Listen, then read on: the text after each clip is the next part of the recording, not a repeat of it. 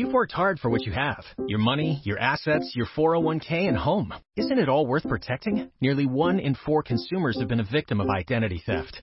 Lifelock Ultimate Plus helps protect your finances with up to $3 million in reimbursement.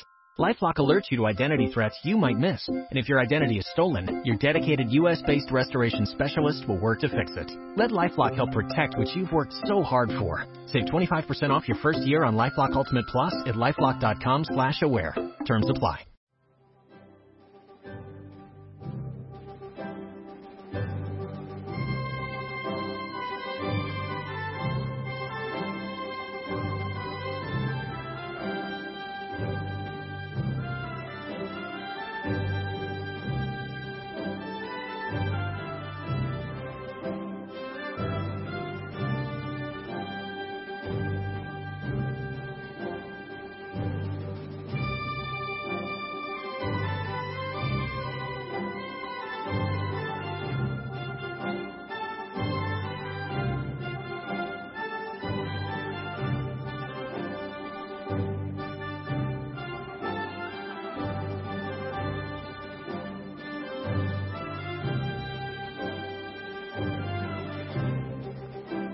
Buenos días queridos amigos y oyentes, ¿cómo estáis?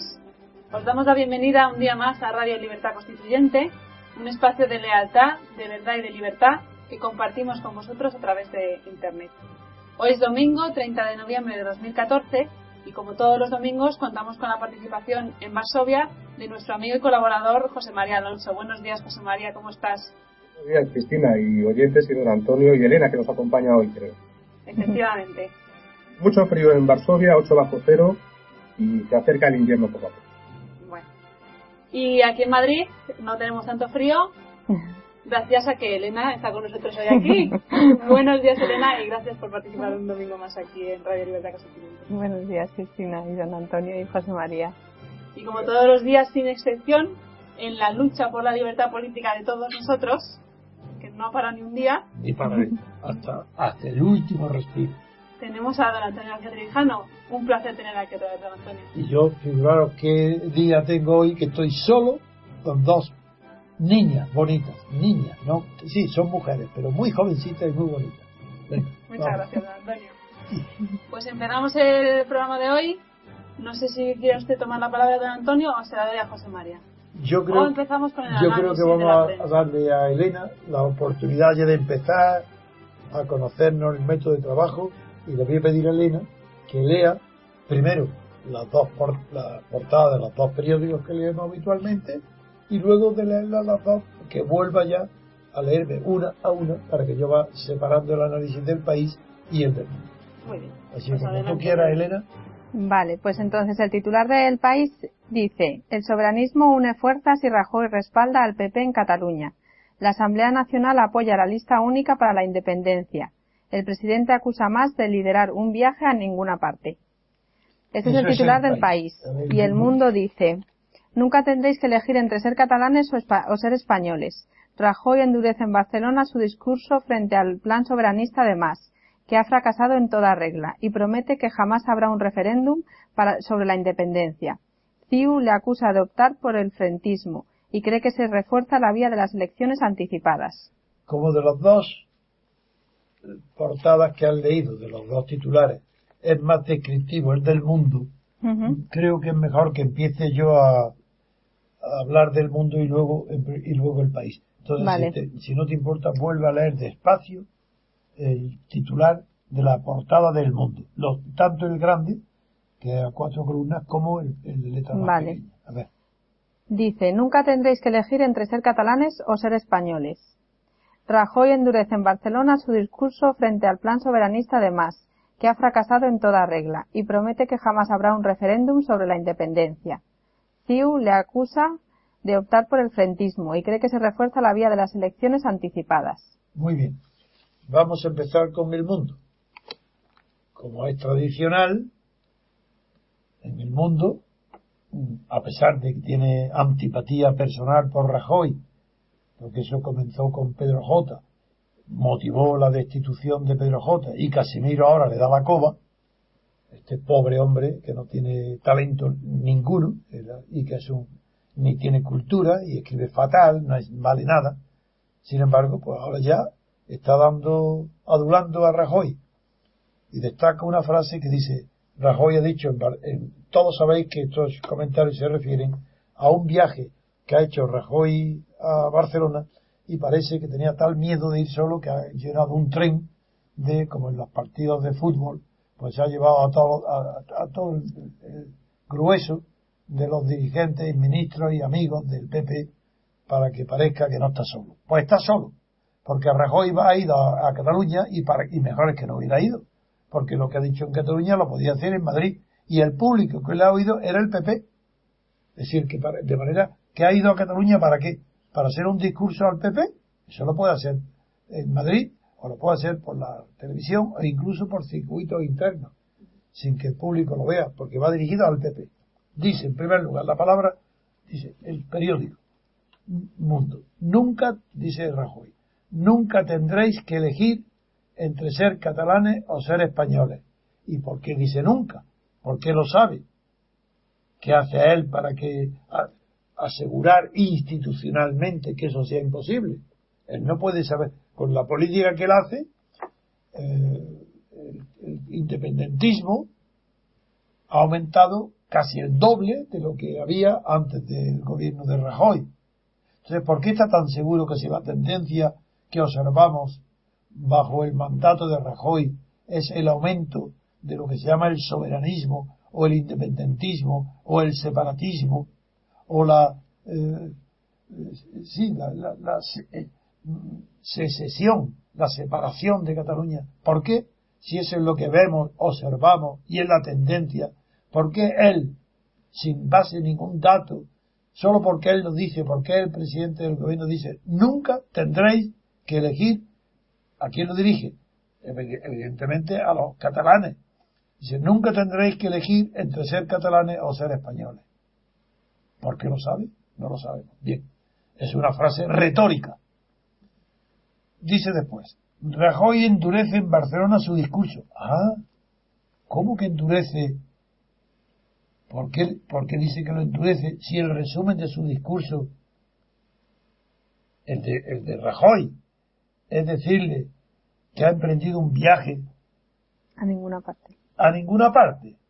Pero si, si está diciendo, como dice el país, que el Arturo Más y la Generalitat ha, emprendido un viaje a ninguna parte, ¿por qué dice que el plan soberanista ha fracasado porque va a ninguna parte? Pero bueno, es que hay alguna persona que no piense que ese viaje, que puede no terminar bien, ¿acaso no está claro que ese viaje dirigido por Arturo Más no va hacia la independencia de Cataluña? Eso es ninguna parte. No, ¿sabéis lo que es ninguna parte? La utopía. Una utopía es algo que no está en parte alguna, que no tiene lugar en el espacio. Eso es una utopía. ¿Qué quiere decirle él? ¿Qué, qué, quiere en la traducción literal del significado griego de la palabra utopía? ¿Qué quiere decirlo cuando va a ninguna parte? ¿Qué es una utopía? ¿Cómo? ¿Qué es? No, una utopía es aquello que es imposible de ah, realizarse en la historia. Que puede pensarse en la mente, puede imaginarse en la imaginación, pero que no puede realizarse en la historia porque no hay espacio para recoger el lugar, en, un lugar eh, no hay espacio para una utopía. ¿Es que acaso es inconcebible, es utópica la independencia de Cataluña? Por muy difícil que sea, nunca podremos saber si es imposible, porque si el gobierno central continúa haciendo lo que hasta ahora el gobierno de Madrid, la separación de Cataluña es que está hecha ya. Si Rajoy, en lugar de seguir por este camino, que es decir que ha fracasado, como dice después, ha fracasado en toda regla. Pero ¿cómo que ha fracasado en toda regla? Es al contrario, ha sido un triunfo absoluto. ¿Pero por qué dice que ha fracasado? Pues porque de todos los votantes a un referéndum ilegal, prohibido y peligroso de tomar parte en él porque todo el mundo tenía conciencia que eran unas urnas falsas y que estaba prohibido por el Tribunal Constitucional, por la historia, en un referéndum prohibido, se atreven a, nada menos que una tercera parte del, del censo catalán a tomar parte en él y saca la absurda consecuencia de que las dos terceras partes que no han acudido es señal que no quiere la independencia. Pues no, señor idiota, usted no sabe ni pensar siquiera, porque si el, el referéndum estaba prohibido, muchísima gente no va por miedo a, que, a las consecuencias de participar en un acto prohibido. Usted no sabe lo que si no fuera prohibido hubiera pasado, porque a lo mejor se encontraría con la sorpresa de que en lugar de una tercera parte fueran dos terceras partes las que habrían apoyado el plan soberanista. Eso no hay nadie que tenga un poco de lógica, un poco de dedos en la frente, un poco de inteligencia para no deducir lo que usted hace que es pensar que es un fracaso porque no han participado dos tercios en un acto prohibido, ilícito, penado por la ley. Pero usted está haciendo, sabe lo que está haciendo. Usted es un tonto de remate o un sinvergüenza, porque uno de dos. O está mintiendo y sabe que lo que ha pasado allí es distinto de lo que usted dice, o es, es un idiota total que no sabe ni dónde está. Sí, a lo mejor usted hizo una oposición al registro, tiene memoria y la ganó porque aprendió de memoria, pues igual que sabe de memoria los nombres de los ciclistas que han ganado el Tour de Francia. Pero de ahí a que usted diga que ha fracasado en toda regla, pues no está mintiendo, porque no se puede saber si ha fracasado o no. Lo más que puede decir que seguro que todos los que han participado quieren, bien sea un Estado independiente o bien que Cataluña sea un Estado, que era la pregunta absurdo. El, que ha votado eso, como los comunistas, son idiotas también, porque todo Estado o es independiente o no es Estado. Por tanto, la segunda pregunta sobraba. ¿Quiere usted que Cataluña sea un Estado? Eso implica que tiene que ser independiente.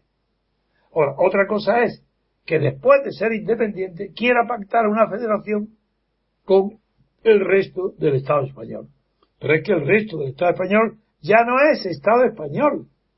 El Estado español sin Cataluña ya no es Estado español.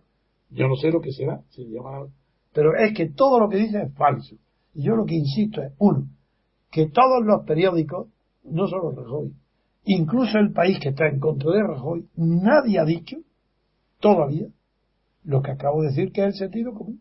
No se puede deducir de que la no asistencia a un acto prohibido sea prueba de que está en contra del contenido de ese acto que ha sido prohibido. No van porque pueden tener temor a las consecuencias de participar en eso, que pueden ser, pues en realidad, es verdad, todo el que ha participado en ese acto ha cometido un delito. Otra cosa es que después de realizado el acto ilícito, el gobierno y los periódicos no califiquen lo que ha sucedido allí como lo que fue realmente, que fue un acto, un delito político, un delito de sedición, tipificado en el Código Penal. Y como no se va a, condenar a millones de personas por haber ido a las urnas, pues es normal que el delito se concrete en los dirigentes, los que han convocado a las urnas, las que la han preparado, las que han prepuesto, los que han ordenado que se ponga el dinero, eso es lo normal. Pero no se puede lo que dice Rajoy es que prácticamente es de idiota. Es decir, no ha fracasado. Y no, no ha fracasado el plan soberanista de Arturo Más porque ha conseguido lo que se proponía. Y lo que se proponía es que ahora mismo está muerto de risa ante el miedo que tiene Rajoy, mucho más que Arturo Más, a ponerle una querella por sedición. Claro que le puede poner una querella porque, ha pasado en su coche del 80 a 100 kilómetros por hora en un tramo prohibido. Eso claro que le va a poner por eso. Tonterías. Pero porque, como ya Rajoy y más sabían de antemano los dos que no habría acusación por un delito grave de sedición, por eso tratan de quiero y triunfante. Hasta tal punto está triunfante Arturo Más, que no solo desprecia al tontarrón, cobarde, pusilánime y pasivo Rajoy, sino que se permite ser también chulo con los compañeros de viaje suyos hacia, no hacia ninguna parte, sino en el camino de, donde él ha emprendido que hacia la independencia, que eso no es ninguna utopía.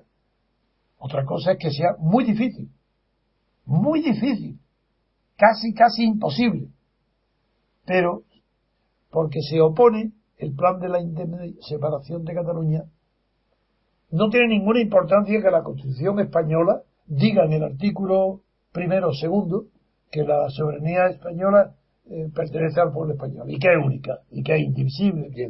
Eso no, no carece de importancia, porque la letra de la Constitución no sirve para nada. Pero si nadie la respeta, ¿por qué van a respetar en eso los catalanes?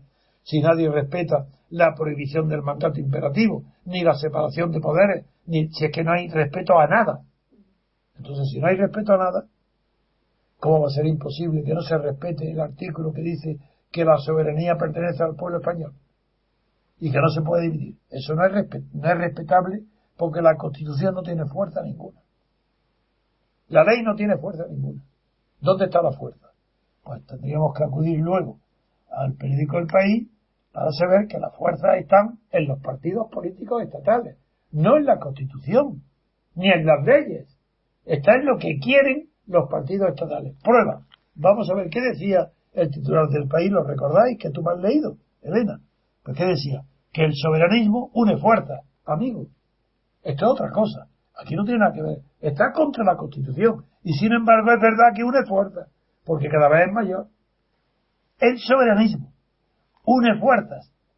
El país está apoyando ahora, aquí, con esa frase, Arturo Más. Y está atacando a Oriol Puyol. Porque el soberanismo une fuerzas contra el gobierno central de Madrid. Pero separa fuerzas el soberanismo dentro de Cataluña. Hoy la distancia entre más y Arturo, entre Convergencia y Unión y Esquerra Republicana es mucho mayor que lo que había antes de la celebración. Luego el soberanismo divide fuerzas en Cataluña y une las fuerzas catalanas contra Madrid. Pero como están divididas, hoy hay menos fuerza en Cataluña contra Madrid que había antes. Eso es lo que nadie quiere ver pero está en el inconsciente del país. Porque yo lo que analizo son los inconscientes, el lenguaje, lo que no se dan cuenta los periódicos y traicionan su pensamiento. Eso es lo que hago yo todos los días. Tengo esa capacidad de observar en el lenguaje la traición del inconsciente. Entonces, en el país, el soberanismo une fuerzas. Bueno, contra Madrid sí, porque han aumentado. Pero no es fuerza operativa porque dentro de Cataluña ha dividido al soberanismo y sigue dividido. Ahora, a partir de aquí, ya es muy fácil entender que las diferencias entre el mundo apoyando a Rajoy incondicionalmente es que hoy el mundo es una paraje, una portada que podía ser la, de un periódico de partido del PP, lo que no era con, Pedro J. Hoy con este atontado de Casimiro presumido que que ya habla en primera persona, ya dice yo, yo, ¿y qué importa lo que tú digas? Pues si tú eres un ignorante, ¿por qué hablas de yo? Tú claro que tienes opiniones como todo el mundo, pero no tienes criterio. Dime, dime en qué apoyas tus razones. En nada. ¿Por qué? Porque tú no tienes idea, tú no eres un estudioso, tú eres un aprovechado que está levantó Pedro J, ahora lo traiciones y, y está dando la coba al gobierno y nada más. ¿Tú qué sabes de lo que estás hablando? Nada. Y sin embargo, ya está hablando en tu artículo de hoy en primera persona. Yo pienso, yo digo, que tú no eres nada. Pero en fin, vamos a seguir con nuestro análisis. Que por un lado, vamos a volver ya fuera de los periódicos, sabiendo que el mundo está destacando que Rajoy ha reunido al Partido Popular en Barcelona. Pues para eso le sobraba el viaje. Podría haber hecho lo mismo en Madrid. ¿Qué es lo que ha hecho? Congregar a los dirigentes del Partido Popular allí en Barcelona. La, acusación que le hace Convergencia ni Unión, que acusa, como dice el mundo, para, acusando a Rajoy de frentismo, no sé lo que quiere decir frentismo, porque en España y en Europa, cuando se habla de frentismo, se, se hace referencia al Frente Popular, a la izquierda unida el Frente Popular contra el fascismo. Ese es el frentismo. Evidentemente, Eh, no es lo que está diciendo Chiu, no es lo que quiere decir el mundo, pero el ignorante de, de este hombre de Casimiro, pues no sabe lo que es el frentismo y lo utiliza diciendo ah, por el frentismo. No sé si lo que quiere decir es choque de frente, choque de trenes, diciendo que está, y es verdad, y es verdad que no hay choque de trenes, pero también miente, porque el choque de trenes, si hubiera habido choque de trenes, primero que no se puede comparar el tren de España con el tranvía de la Generalitat. Si hubiera habido un choque, en la primera de cambio, el primer día, el primer síntoma, donde se atrevió Arturo Más a dar el paso hacia la independencia, le hubiera pegado un viaje, el tren, que lo hubiera mandado a la estratosfera. Y no se hablaría ya más de tontería, de hacer nada. Pero hace dos años, desde que la Asamblea de Cataluña acordó, aprobó una ley para hacer consultas o referendos, referéndum, desde y no se actuó enseguida, porque sabía para lo que era. Inmediatamente el gobierno de Madrid, la fiscalía, la abogacía del Estado, no pusieron una querella inmediata contra el Parlamento, es decir, contra todos los partidos que habían por, aprobado esa ley catalana para hacer referéndum, sino acusaron en ese momento de delito gravísimo de sedición y hubieran suspendido el Parlamento en el acto como primera medida y prohibido la actuación de esos partidos separatistas, hoy no habría nada. Entonces no hubiera pasado nada. Pero han pasado dos años. Y en esos dos años ha crecido el frente y está sucediendo lo que está sucediendo. ¿Qué, ¿Por qué acusan de frentismo cuando han habido enfrentamientos? Ha habido desafío de más a Rajoy, pero Rajoy a ese desafío no responde más que con, con palabras. Nunca tendréis que elegir entre ser catalanes o ser españoles. Pura palabrería. Ese nunca, ¿dónde está la institución? ¿Dónde está la fuerza que impida por la fuerza que por la fuerza intenten celebrar consultas, como acabo de decir. El soberanismo une fuerza. Ah, sí, fuerza. ¿Y es que acaso España no tiene más fuerza que el soberanismo? ¿Por qué no anula la fuerza? Si además no hace falta que corra la sangre, pero si conozco la cobardía, no solo catalana, también la española, basta asomar el humo, un humo que anuncie que puede haber un fuego, y están todos los propios que están apagando el fuego de la independencia. Son los primeros que corren al bosque, ellos, los catalanes. Pero falta en Madrid alguien con visión, con coraje y con no fuerza física, con fuerza moral, con autoridad política, con autoridad intelectual, siendo respetado por su pasado, por su persona, por su preparación. Esa autoridad no hay ninguna en la política española. Si en Madrid, en lugar de protestas, en el gobierno hubiera autoritas, no habría problema catalán, porque no se hubieran atrevido nadie a dar los pasos que están dando. Eso hubiera sido imposible. Si además, con el pretexto de catalanismo o del nacionalismo de Jordi Pujol, que ya vemos para lo que servía, si con ese pretexto nacionalista se ha arruinado la economía catalana, si está sin recursos, muchísimo más grave, porque esos que quieren hablar de Cataluña han traicionado no solo a, España, sino también a Cataluña, porque ellos han hecho que se una la, la idea de independencia a la idea de corrupción. Sois vosotros los líderes, los líderes es una palabra por mi parte mal empleada, los jefecillos de los partidos Convergencia y Unión que pedís la independencia, sois vosotros los que habéis hecho posible que se piense que queréis la independencia para no ir a la cárcel, porque queréis justicia propia, fiscales propios, que, que tapen y no persigan vuestra corrupción, vuestros robos, que en los casos de la familia Puyol son tan escandalosos que es inconcebible en 20 años haber acumulado una fortuna mundial. Eso es lo que queréis. Y tú, más, vamos a ver. Vamos a ver. Porque no es por tu padre, es por ti. Hijo predilecto de Puyol y de sus métodos. Veremos a ver.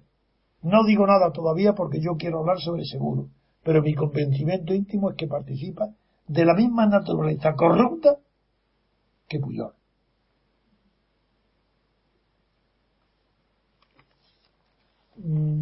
a partir de ahora, como yo he terminado el análisis de los periódicos, quería eh, presentar varios, completar, mejor dicho, varios análisis que han quedado pendientes. El primero es el de la imposibilidad.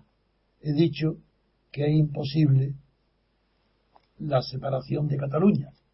¿En qué me baso? No, digo que no es utopía, que no, que es utopía, pero que es casi, casi imposible, muy difícil. ¿En qué me baso?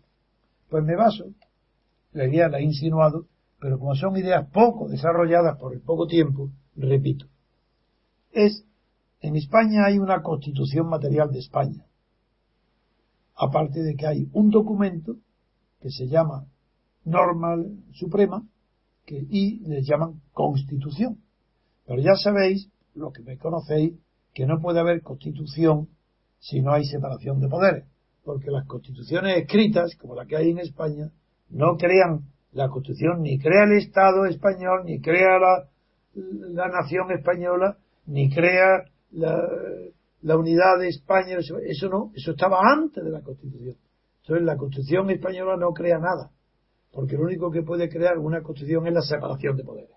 Como en España la, su Constitución no separa los poderes del Estado, la Constitución española no ha creado nada, salvo la licencia constitucional, que es una mentira total, para la corrupción. La, la corrupción permite la, la Constitución permite la absoluta corrupción de la clase política española, no la casta. La casta es un invento, una palabra despectiva, inventada por los dirigentes de Podemos, para indicar algo bajo, muy bajo, socialmente. Pero la casta, ya he dicho que es hereditaria, y es un concepto que viene de la India, de Asia. Y porque hay allí unas castas de los intocables, que aquí, ¿quiénes son los intocables? Pues sí, evidentemente, la clase política, no la casta, porque no es hereditario, aunque haya nepotismo. Eso no significa que la casta, que, la clase política española se haya convertido en casta, o en caspa, como ya están vulgarmente y sin ninguna eh, imaginación están eh, ya en los periódicos, incluso en los artículos buenos del país, diciendo que la casta se ha unido a la caspa, unas tonterías. No hay, no es una casta, es, es una clase política. Y voy a aprovechar para decir que en Estados Unidos un sociólogo muy conocido, no muy importante, analizó las condiciones que se dan que deben de darse objetivamente en un país para saber si existe o no existe clase política. el concepto de clase política fue acuñado a finales del siglo XIX por Gaetano Mosca, uno de los grandes, grandes filósofos eh, de política. Mucho más, no solo conocido por esto, sino también porque fue el inventor del concepto de fórmula política de, las dos grandes creaciones de, de Caetano Mosca fueron estas dos. Uno, el concepto de clase política y otro el concepto de fórmula política, que no es, no es la república o la monarquía, no, es la fórmula de gobierno. La fórmula política es la manera de gobernar y de tener el predominio, que es muy compleja, de donde luego salió Gramsci, muchos, no muchos, pocos años después, Gramsci que que inspira a, los actuales dirigentes de Podemos, o al menos ellos dicen que han leído a Granchi y que le siguen, y no es verdad, pero en fin, voy al concepto de clase política y de fórmula política, esos dos conceptos, sobre todo el de fórmula política, que no lo definió en concreto Lorenzo Móscola, pero sí en forma genérica, llegó a concretarlo Granchi cuando desarrolló su visión del gobierno, cuando definió al gobierno como dictadura más hegemonía. Esa es una fórmula política, eso es lo que quería. Pues bien, como no había ahora, no tengo tiempo hoy para desviarme por ese análisis, vuelvo a lo de Cataluña. Y en Cataluña decía, yo estaba diciendo, que la independencia de Cataluña es prácticamente imposible, aunque teóricamente es concebible, por eso no es una utopía, pero es una tarea casi imposible, Porque lo que impide la constitución, la separación de Cataluña, no es ni la constitución ni la ley. La prueba es, hay constitución, la constitución dice que la soberanía pertenece al pueblo español único y sin embargo ya vemos cómo está creciendo eh, las, los elementos que apoyan dentro de Cataluña la soberanía catalana independiente de la, del resto de España. Luego la Constitución no, en lugar de impedirlo, lo que está es aumentándola. Con este sistema de gobierno de la Constitución, cada día hay más separatistas en Cataluña.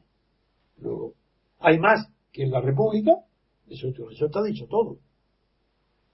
Luego ya tenemos un dato, y es que la Constitución no vale para frenar el soberanismo catalán la independencia de Cataluña. No vale la Constitución.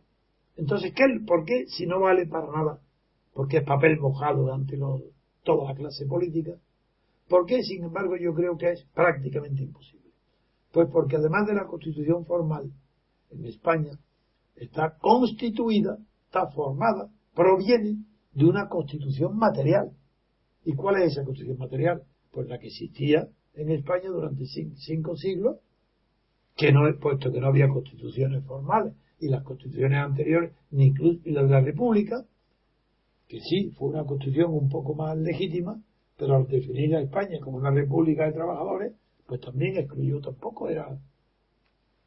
Y aunque es verdad que fue una república, la constitución de la república, lo digo claramente, y soy republicano, pero ¿qué tiene que ver ser republicano? Para mí no es un sentimiento, es una convicción.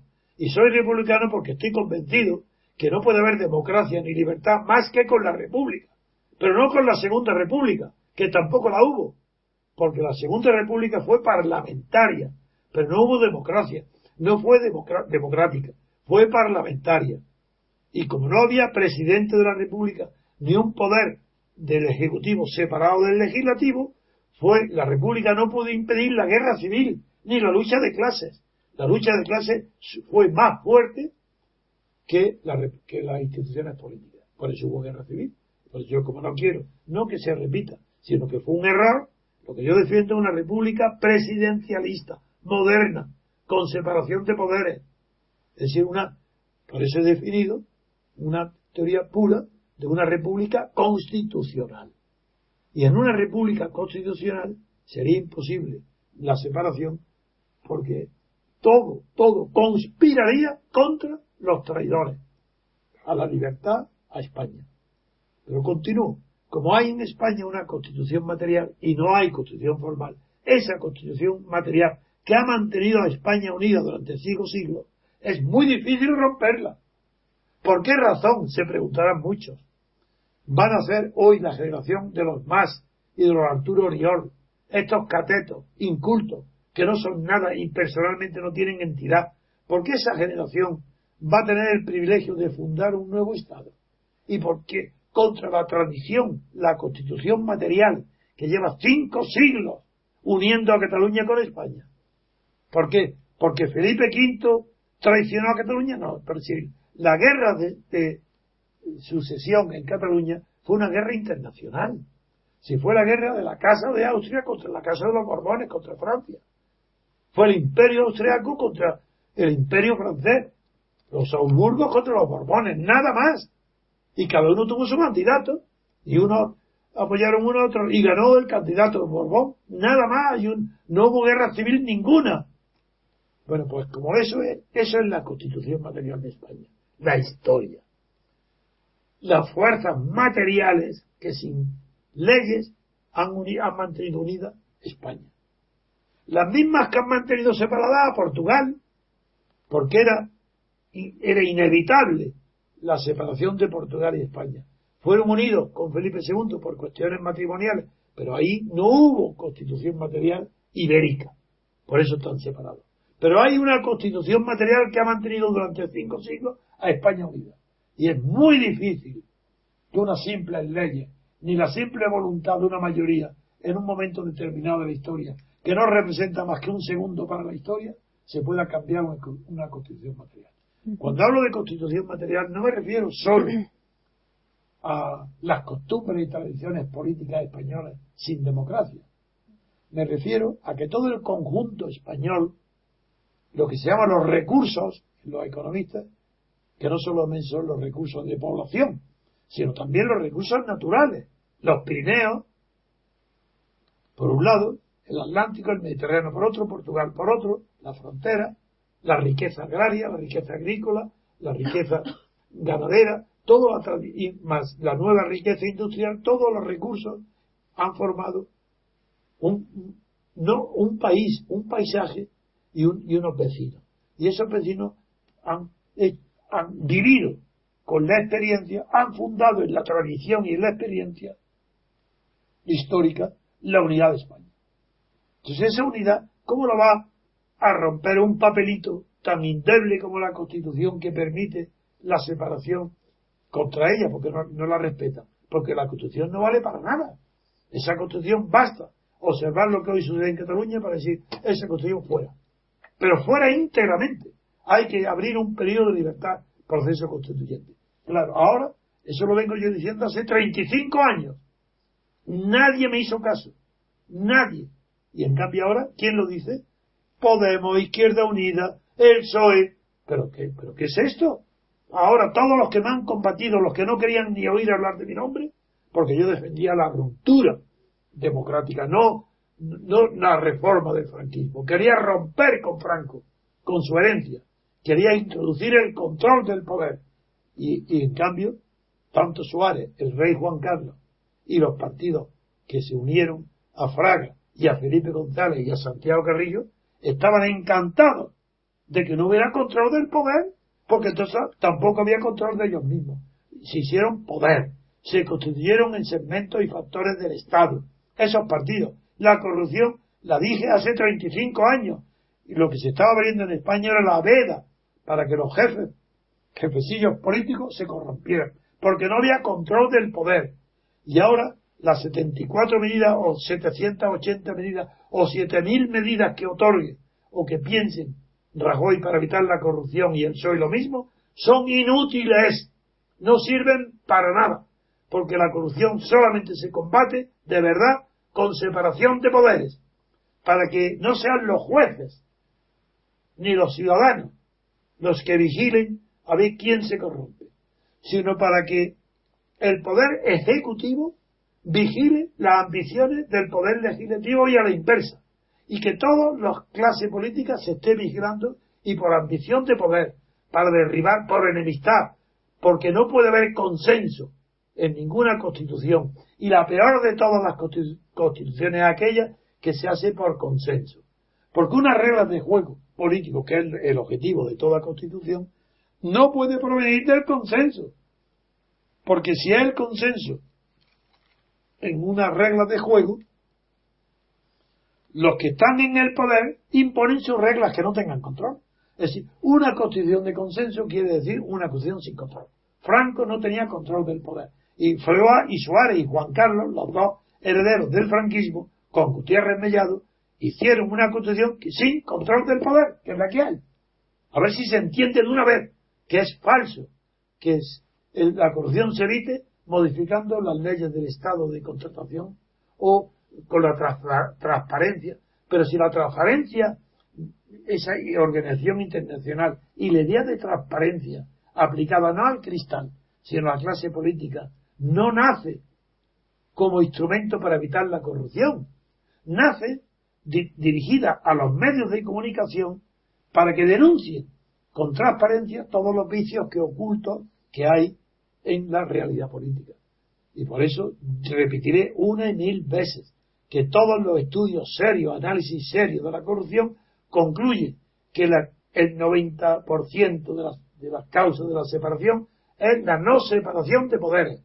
Y el resto, el 10% restante, gobiernos en países de tradición autoritaria. Gobiernos de partido en países de tradición autoritaria. Son las condiciones que se dan en España. Por eso, en España, la corrupción no se puede perseguir a no ser que haya un periodo de libertad constituyente con una nueva constitución. Y, porque claro, es verdad que ahora todos dicen apertura, periodo, dicen proceso, no dicen ni siquiera proceso. Unos dicen proceso, otros dicen periodo, un periodo de constituyente. Pero nadie introduce la palabra libertad. A propósito de esto, para que cada uno piense por su cuenta. Habéis visto la abundante literatura que nos está inundando hoy procedente de Podemos. Se pueden leer centenares y miles de páginas de Podemos. ¿Habéis visto que ni una sola vez pronuncia la palabra libertad? Para Podemos la palabra libertad no existe porque no existe el concepto de libertad. Proceden sus fundadores de partidos más que autoritarios, dictatoriales, totalitarios, y la palabra libertad no suena. En cambio, habéis visto contar las veces que suena la palabra igualdad. Solamente contando las veces veréis que la proporción es de un millón a uno. Es que no hay la libertad ni se nombra. Igualdad, todo igualdad. Entonces ahí veis lo que es. Podemos. Aprovecho ya para unir el separatismo catalán con Podemos para decir que la táctica de Podemos que ahora están diciendo que es la piel de cordero que aunque se revista o que aunque se vista de mona seguirá siendo eh, marxista no es verdad. Yo lo repetí ayer y lo desarrollo. Podemos es puramente oportunismo. Personas que dicen se presentan queremos ser elegidos diputados. Y no dicen más que contra la casta política, no hacen más que adjetivos insultantes, nada más, sin programa ninguno. Son elegidos algunos para, en las elecciones europeas y ya se lanzan en, tromba con palabras y adjetivos denunciando puertas giratorias, trampas, casta, caspa, lo casposo, lo caspa.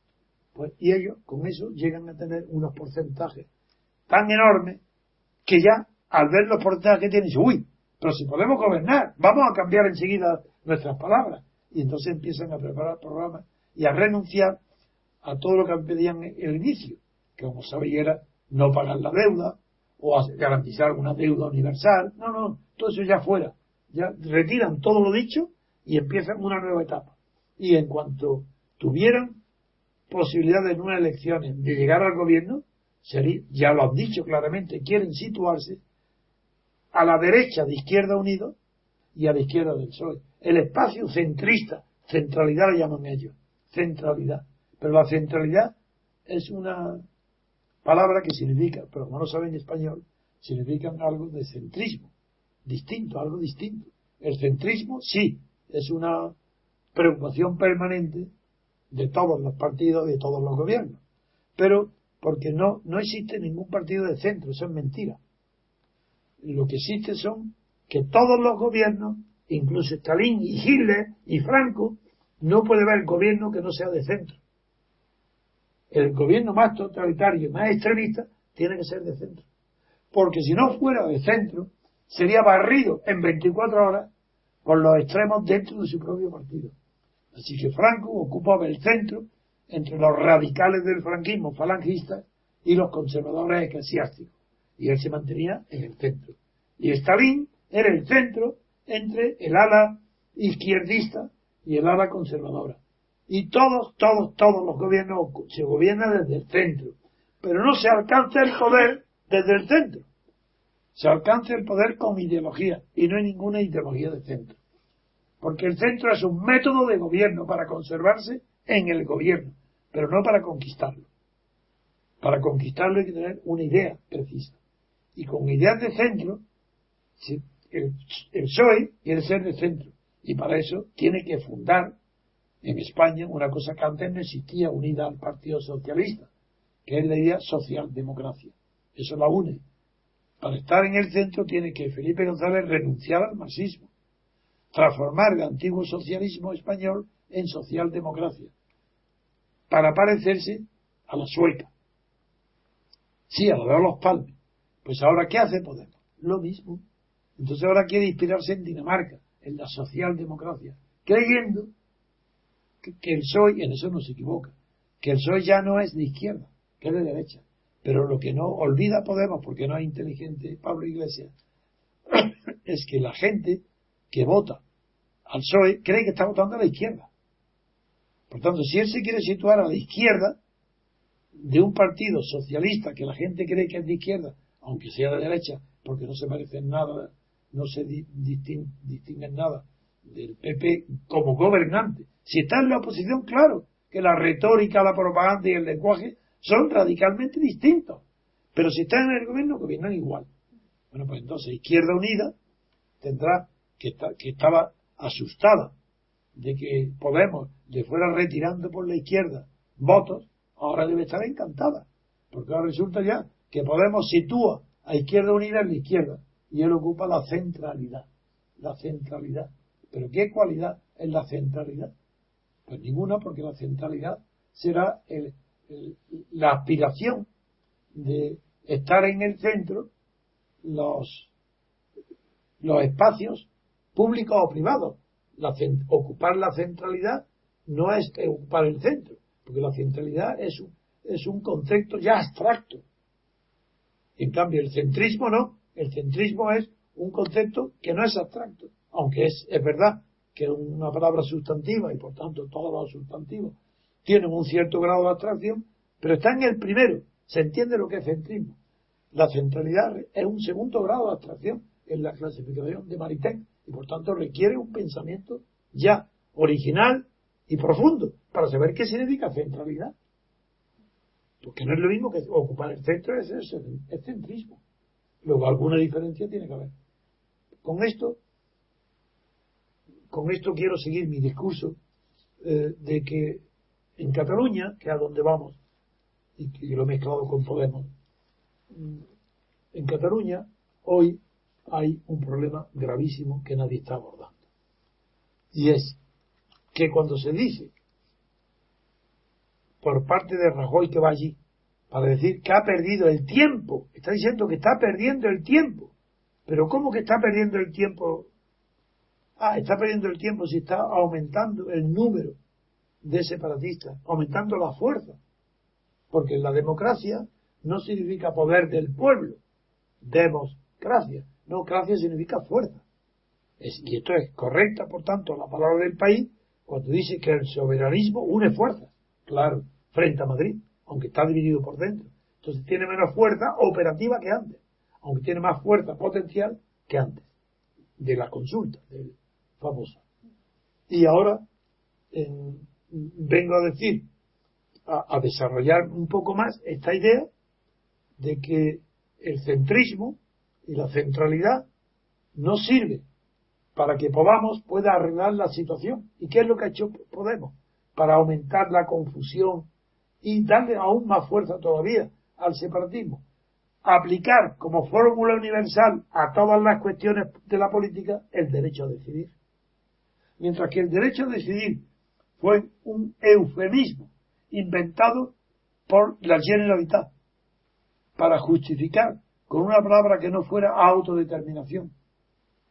El derecho a la independencia de Cataluña, a separarse de España, Podemos lo coge para fundamentar todos los derechos. Entonces dicen, ¿cómo no, vamos, ¿cómo no vamos a tener derecho a decidir la ocupación de las casas? Para defender a los ocupas. O para una renta universal, o por una renta mínima. El derecho a decidir todo, sobre todo. Pues no. Frente a Podemos tenemos que decir igual que ante Cataluña el derecho a decidir solamente existe en aquellas cuestiones que son decidibles, porque dependen de la voluntad.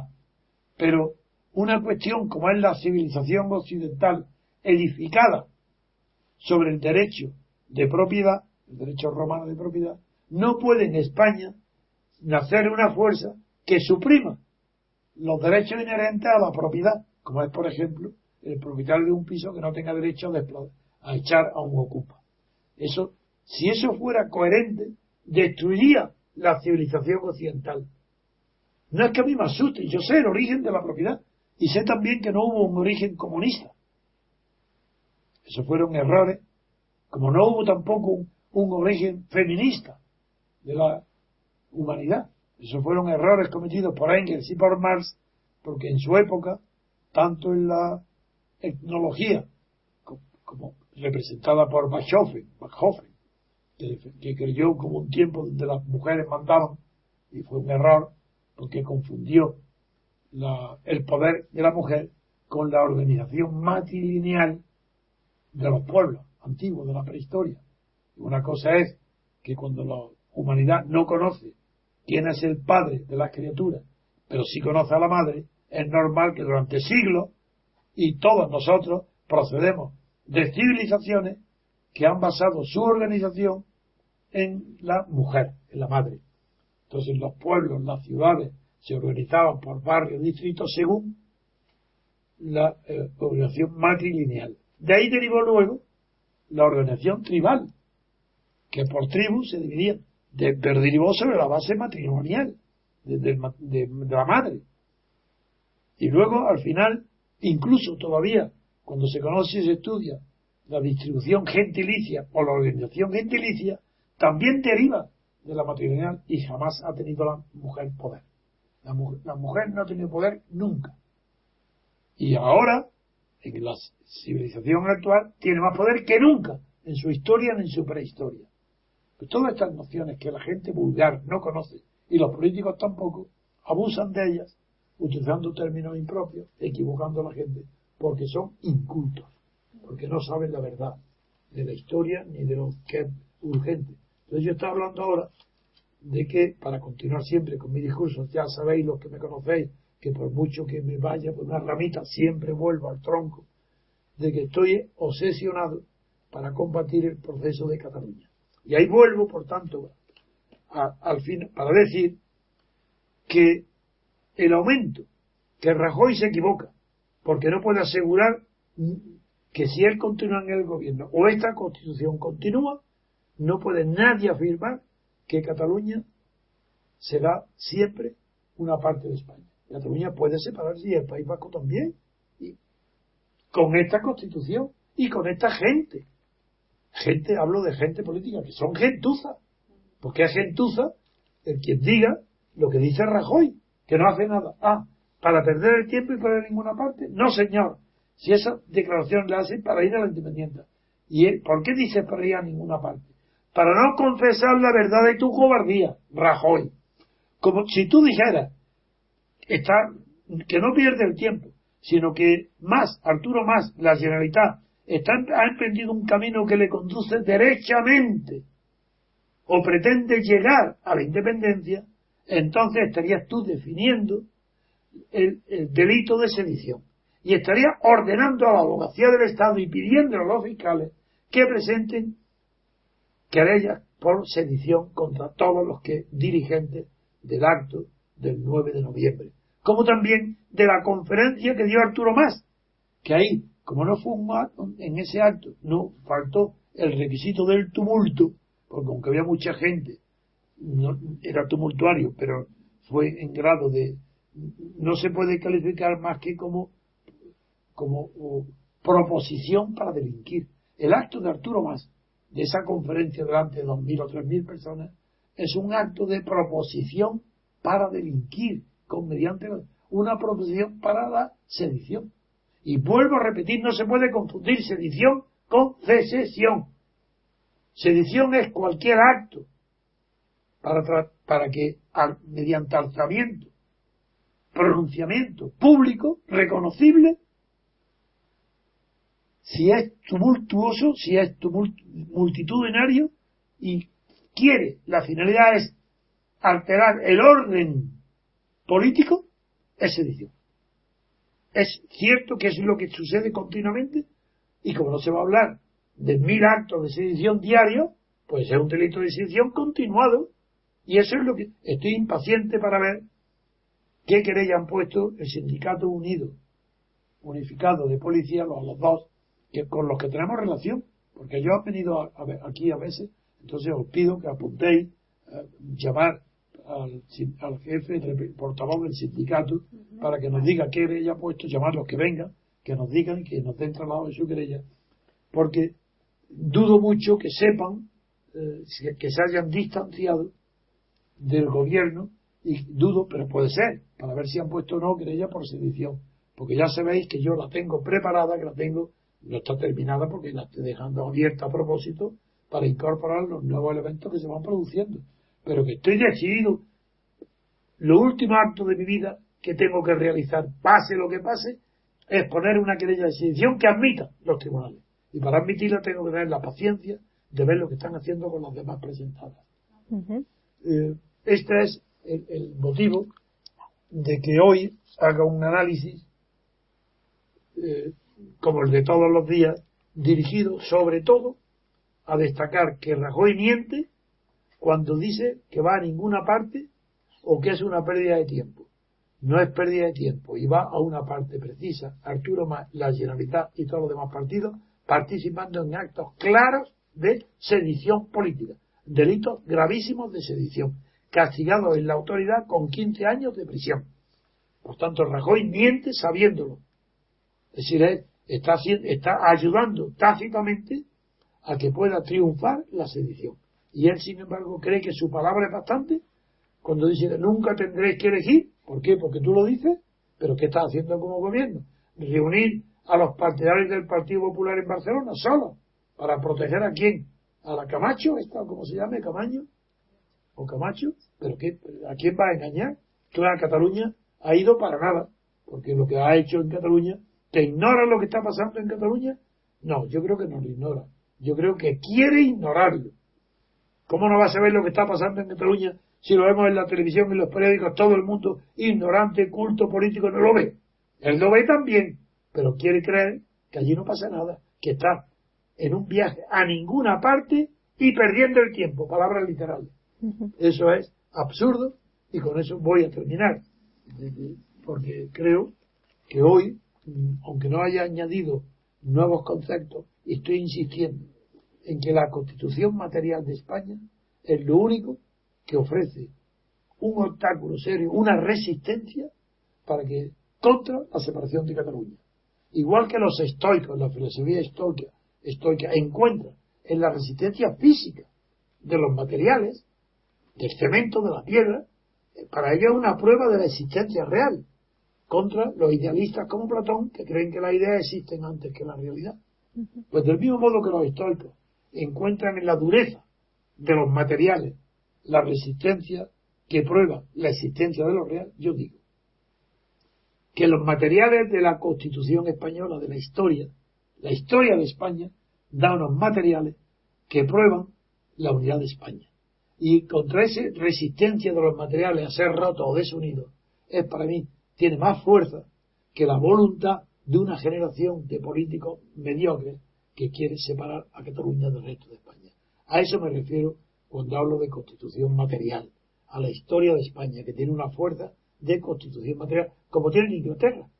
En Inglaterra no hay constitución escrita, pero tiene la constitución material. Es verdad que al ser en la política la definición, la política, sí, al ser eh, eh, constitucional, quiero decir, una definición de las reglas de juego, es verdad que esa definición en España no existe, porque la constitución que hay es falsa, no es constitución, pero que al ser la que define las reglas de juego, en las reglas de juego tiene que estar contenido la defensa principal contra la separación de Cataluña del País Vasco. Y esa defensa principal no es decir la unidad de España. Es que no puede tener facultades legales ni jurídicas, ni Cataluña ni el País Vasco, para ellos declararse soberanos. No puede ser. Si quieren ir a la separación, tiene que ser a través de una guerra civil. Entonces, quiero sí decir que en España lo que está sucediendo y en Cataluña es un caso belli. Si en cualquier libro, en cualquier historia, cualquier pensador que le pregunte, lo que está sucediendo en Cataluña sería suficiente. En cualquier país histórico civilizado es un motivo de guerra civil. Ahora, antes de ir a la guerra civil, lo que hay que hacer es detener inmediatamente a los conspiradores de la sedición, a los Más, detenerlos como la conjuración de Catilina en Roma, meterlos en prisión y acabar con la sedición. Pero si no se hace eso, es evidente que las fuerzas que apoyan la separación, las fuerzas políticas, pues van creciendo. Y la resistencia va disminuyendo porque Rajoy no tiene más que palabras temerosas. Y ni siquiera se atreve a decir que él también ordena a la fiscalía que presente la querella. Y presenta una querella por, como si fuera un, accidente de tráfico, sin, mencionar siquiera el gravísimo sed de, delito que están cometiendo todos los que concurren a la viabilidad de lo que se pide el 9 de noviembre, que arranca de la Asamblea de Cataluña, donde todos los partidos por unanimidad piden que el Estado español ceda una, una ley que pida la facultad de, hacer referéndum. Y como se sabe, y aludiendo para la independencia, claro, Pues eso era un delito de sedición del Parlamento, que como el Parlamento no puede ser metido en la cárcel, pero habría que ir contra todos los jefes de todos los partidos que votaron esa, esa resolución. Y como eso no se hizo, hoy se está cosechando los frutos amargos de la cobardía de Rajoy, que arranca, que no se que no denunció ante el, el, Tribunal Superior de Cataluña el delito de sedición cometido por los, todos los partidos que aprobaron en el Parlamento la ley que, que aprobaba los referéndums solamente para Cataluña. Muy bien, pues hasta aquí el análisis del tema en Cataluña. Y vamos a dar paso a, José María, que no ha tenido la oportunidad de hablar apenas. Pues venga, ahora yo espero con mi paciencia. José, María, ¿nos escuchas? Se escucha. No creo que dé mucho tiempo hablar de, todo lo que teníamos de Rusia. No, no, pero es que ahora me viene muy bien, porque por un lado mi, intervención hasta ahora forma un cuerpo para publicar y ahora viene la tuya. Venga, informe tuyo, que estoy impaciente de lo de Putin. A ver qué, de acuerdo, pues eh, yo quería eh, añadir a lo que usted ha dicho de Cataluña antes de pasar a Rusia, que, históricamente Cataluña jamás, jamás fue un Estado independiente ni quiso serlo. Fue lo que usted ha dicho en la guerra de sucesión. Simplemente querían, se, se adhirieron a la causa austracista para mantener sus, sus fueros y sus privilegios, pero nunca quisieron ser independientes. Y fueron los, los ingleses, incluido Bolingbroke, la reina Ana Estuardo los que apoyaron a la causa austracista en Cataluña. Claro, luego, una guerra internacional, claro.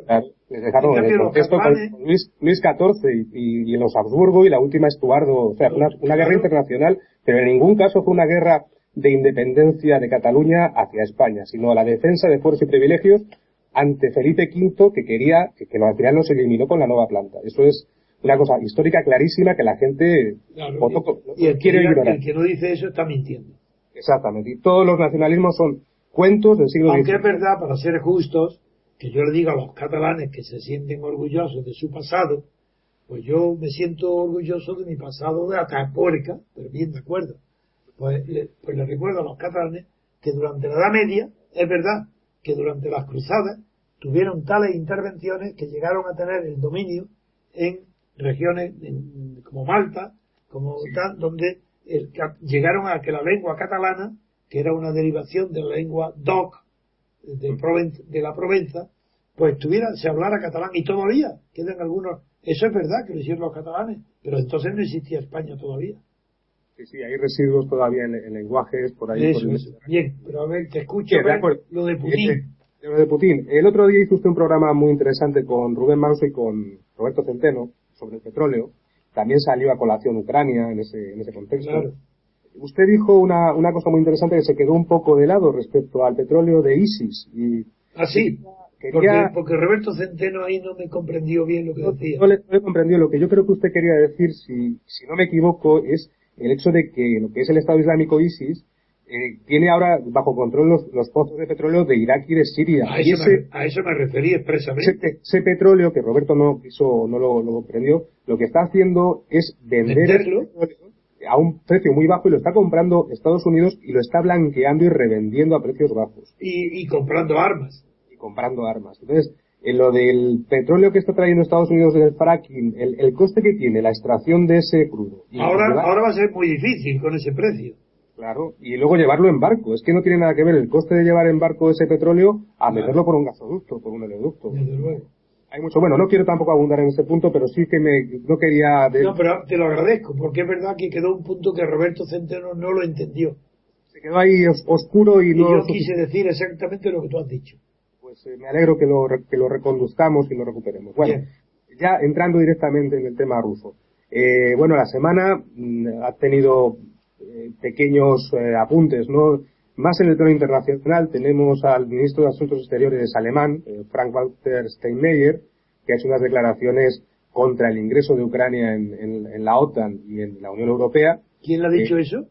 El ministro de Asuntos Exteriores alemán, Frank-Walter... Eso, es para acercarse a Putin, ¿eh? Claro, claro. Realmente en Alemania se dice que es Steinmeier, este ministro, el que probablemente sustituirá a Merkel en, las elecciones. Entonces, y desde luego está viendo el porvenir alemán mejor que Merkel. Exactamente. Entonces parece que los alemanes, a través de las palabras de su ministro de Asuntos Exteriores, dan un paso de acercamiento a Rusia en ese sentido, criticando el acceso de Ucrania a la, a la OTAN y a la Unión Europea.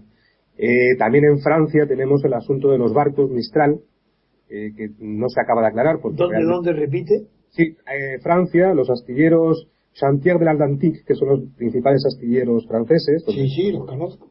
Se hacen los barcos de Alstom y donde se hacen los barcos militares, han construido dos portaaeronaves, dos sí. helicópteros para, para Rusia. Hay un contrato muy importante de 3 billones. Sí, yo sabía que hay un contrato, pero no sabía la importancia. Pues es importantísimo porque el, se está presionando a Francia para que no... Eh, Retrase la entrega eso. Claro, entonces eh, los barcos están acabados, hay uno semi-entregado, de hecho el personal ruso está a bordo y a ver quién lo saca ahora. Y, y entonces el, esos el, el, no entregar a tiempo esos barcos tiene una penalización contractual altísima que Hollande eh, no está dispuesto a asumir. Claro. Y además, eh, bueno, eso es otro, otro tiro en el pie de, de, otro país de la Unión Europea haciendo caso a las sanciones que le, se le imponen eh, desde, la, desde, los países atlantistas, Estados Unidos y la OTAN. Uh -huh. eso en el plano europeo. En el plano interno, eh, bueno, perdón, también quería apuntar en, en Estados Unidos el poco poder que ya tiene Obama, al parecer. Ah, eso, eso me interesa más, a ver qué información tienes. Sí, tengo, tenía un, hecho un pequeño cuadro sinóptico de las fuerzas que tiran en Estados Unidos, ya sabemos que está Obama y los demócratas, que es la representante ¿Pero tú crees que a causa del incidente racial o no? En, bueno, lo del incidente racial, lo de Ferguson está teniendo también un, una difusión extrema en todos Estados Unidos. Sí, Yo no sí, estoy, no, era horrible.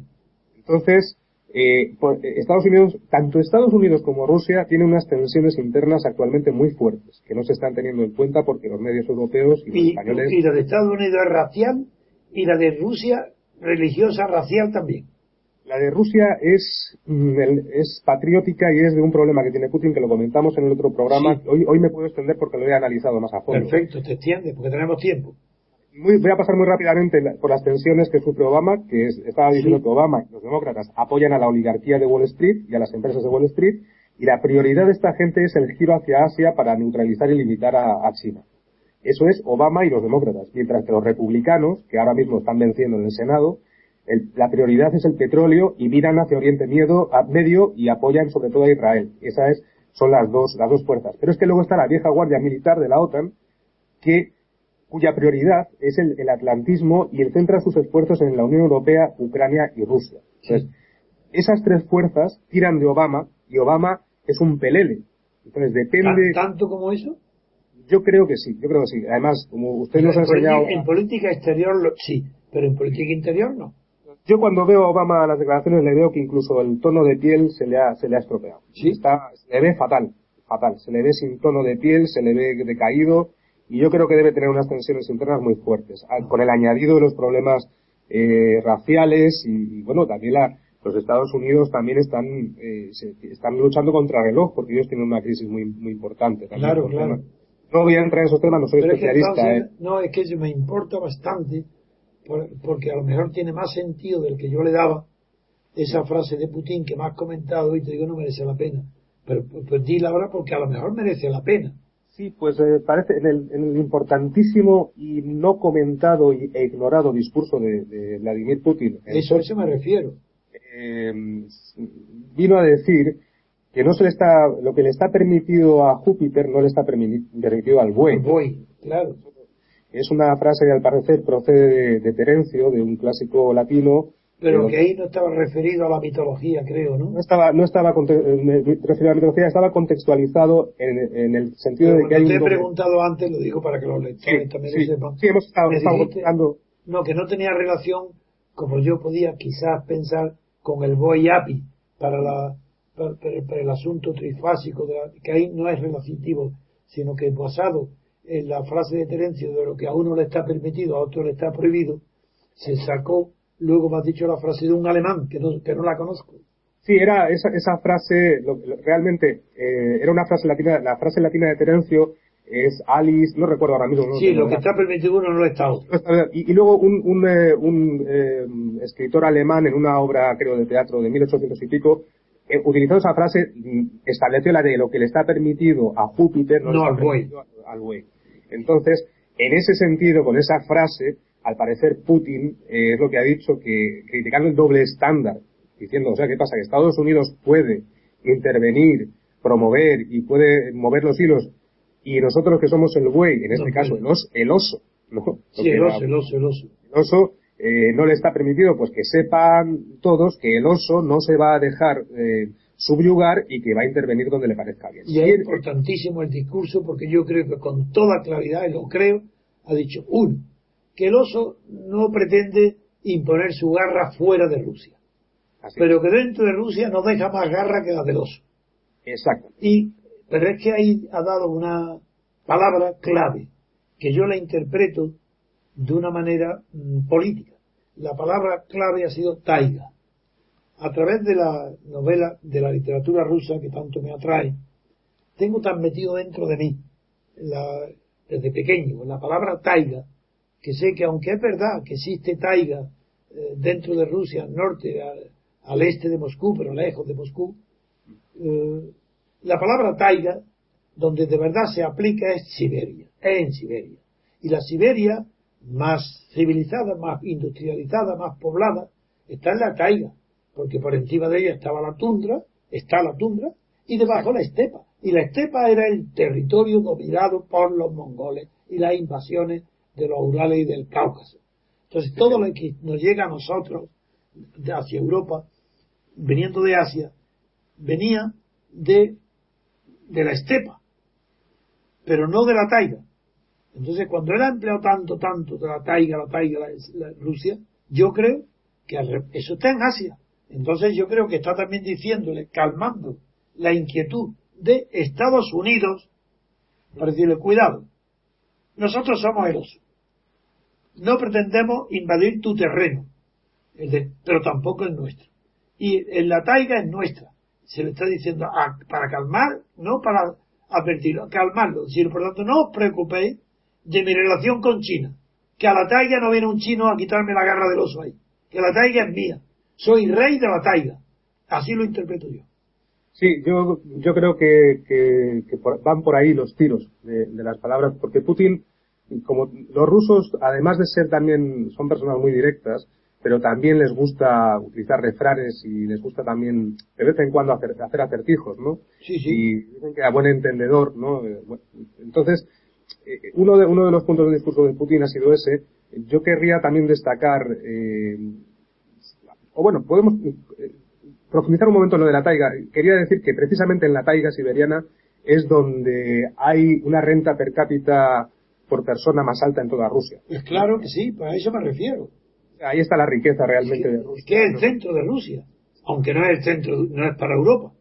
Hay un, Europa una, está de los Urales para acá parte, pues, como usted ha dicho muy bien, la parte de la tundra es la costa norte, en el centro está la taiga y por debajo la estepa. Pues toda la parte de la taiga, eh, lo que es el, el krai de Krasnoyarsk y la península, la república de Yakutia, ahí hay una, una, renta per cápita bastante alta por el tema de materias primas. Yo comprendo el discurso de Putin, lo que entiendo. Sí es cierto, sí es cierto que hay en las regiones limítrofes con China, siempre ha habido tensiones con Rusia porque China también reclama parte de esos territorios. Claro, son territorios, exacto son inmensos esos territorios, son inmensos y están muy poco poblados, tienen una densidad de población muy baja. Entonces, claro, controlar esas fronteras. La Manchuria quiere extenderse. Claro, eh, son, son unas, unas dimensiones que a nosotros en Europa, que fíjese que los, los, países son grandes, son extensos, pues se nos escapan. Y la aspiración asiática, Vladivostok, estaba reflejada en la guerra ruso-japonesa. Claro. Tan reciente, porque es de, de, del siglo, de principios del 20. Todavía yo de niño todavía tenía reciente la guerra ruso-japonesa. fíjese.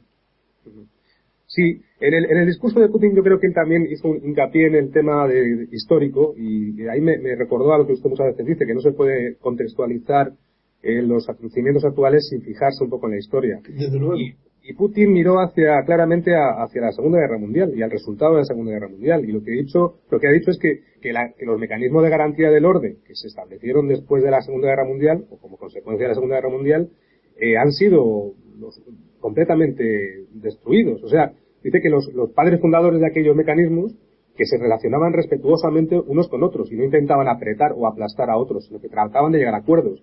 Lo que viene a decir es que Estados Unidos, de manera unilateral, se ha pasado por el forro, por así decirlo, todo, todo aquello, ha tomado la iniciativa, ha llegado a las puertas casi de, prácticamente de Moscú, que están en Kiev. Entonces, eh, Putin, el puñetazo diplomático en la mesa de Putin ha sido muy claro y yo creo que por eso no ha tenido predicamento en los medios de comunicación occidentales. Porque yo el discurso que me he leído ahora, lo he leído en parte, me ha gustado. Sí, a mí también, a mí también me, me ha parecido prudente pero muy claro. Eso, eso. Pero lo veo dentro de los límites de que no... que ese discurso tranquiliza a Estados Unidos y a China, a los dos. Sí, también es cierto, pero advierte. Pero advierte a los dos. A los dos, pero, y sobre todo a Pero eso me ha gustado. Me ha gustado también. Eh, luego también, bueno, dejando ya un poco de lado el discurso que coincidimos, que, es muy importante, que yo recomiendo a los oyentes que lo, busquen en internet, está traducido, porque podrán, podrán leer y podrán leer entre líneas también.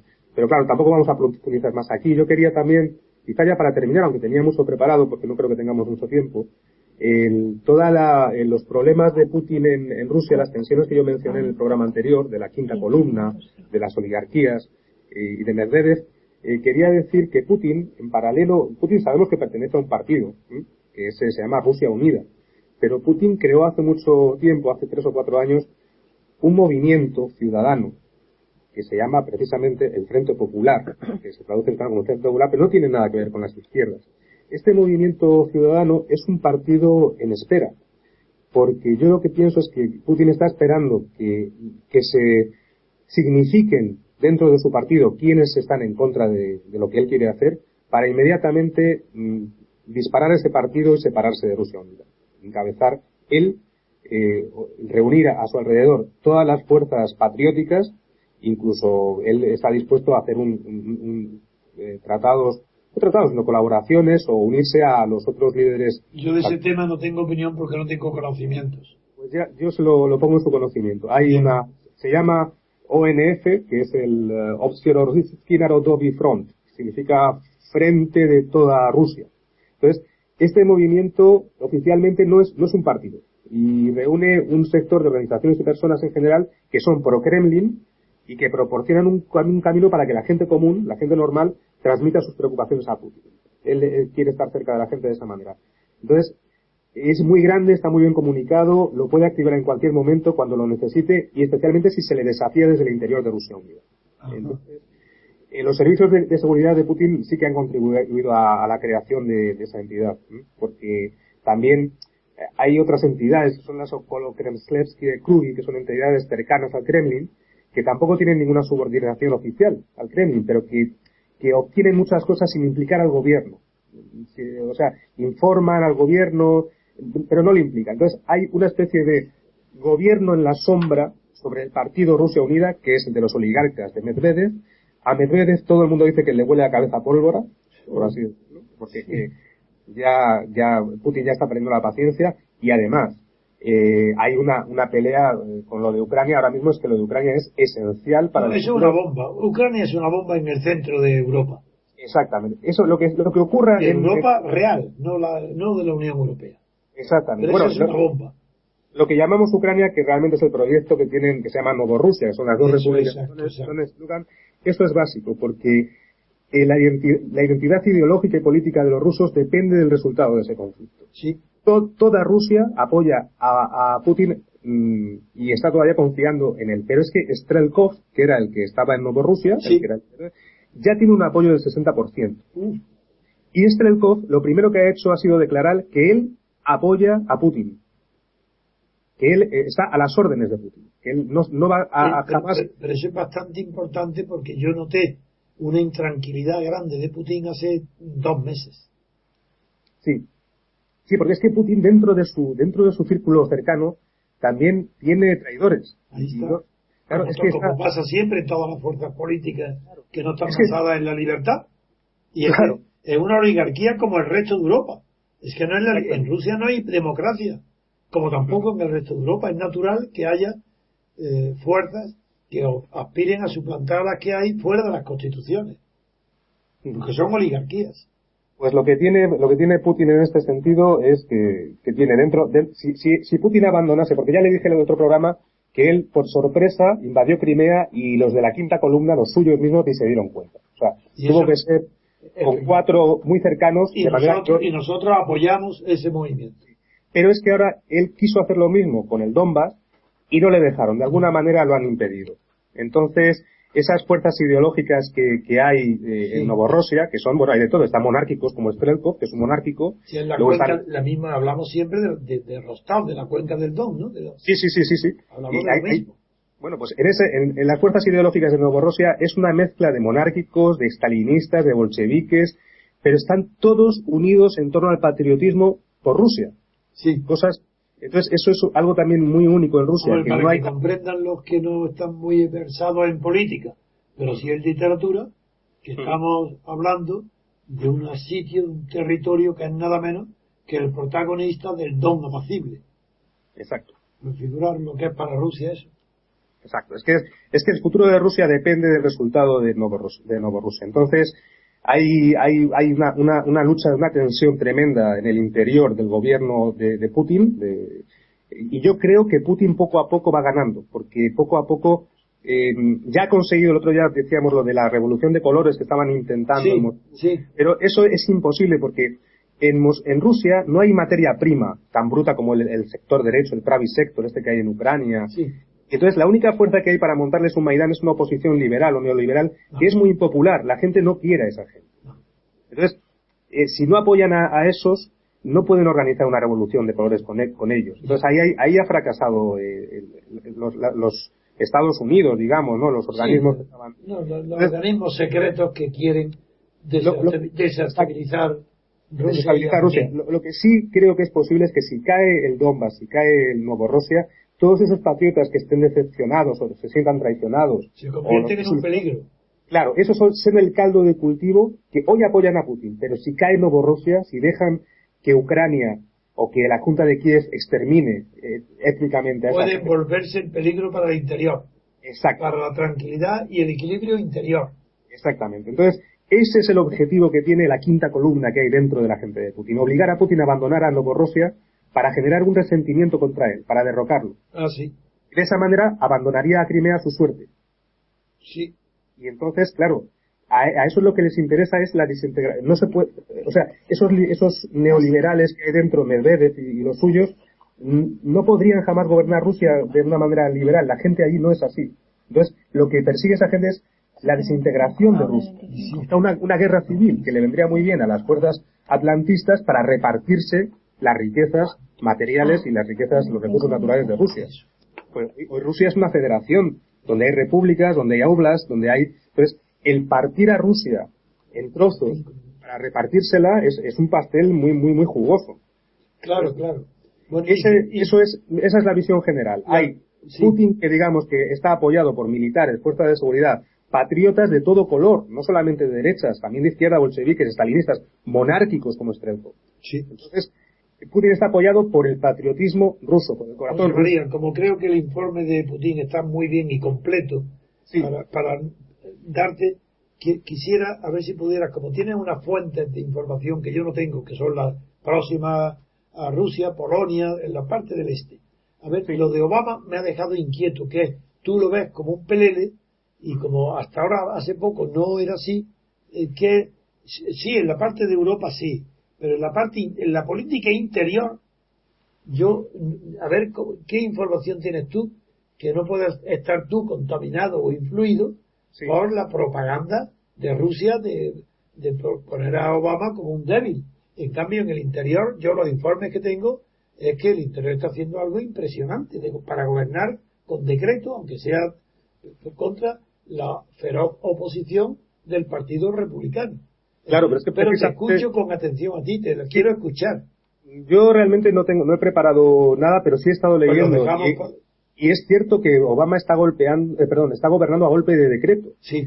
Yo creo que esa manera de gobernar denota debilidad. No, es que no tiene otra. No es debilidad, es que el Partido Republicano le ha quitado la mayoría, tanto en el Senado como en la Cámara de Representantes. No es que sea débil, claro que lo es, pero no porque, porque su carácter haya fallado, sino porque ha perdido la mayoría en las dos cámaras. Y ya, y los republicanos le han hecho un boicot. Entonces, claro, ante ese boicot está engrandeciendo su figura de si no me vaya a derribar, yo, yo, yo no voy a tirar la toalla, gobierno por decreto. Sí. Y además, la, la, la persona que pienso que sería la sustituta de Obama se dice que es Hillary Clinton, ¿verdad? Sí.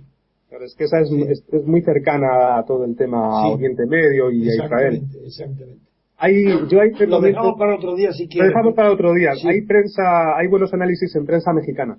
Bueno, pues me gustaría tener mejor información. No, mejor no. La visión de la Sí, la- política interior de Estados Unidos desde el punto de vista de Moscú, de. Putin. Por ejemplo, eso, quisi- qui- eso quisiera saberlo. Voy a Porque yo tengo la- mi propia visión, la tengo. Pero quiero añadir a ver qué piensa Putin de la situación de Obama. Sí, yo tengo las fuentes que manejo son además de RIA Novosti, la Sí. agencia TAS, la- los periódicos Vedomosti, Novoros- Novosistaya Gazeta.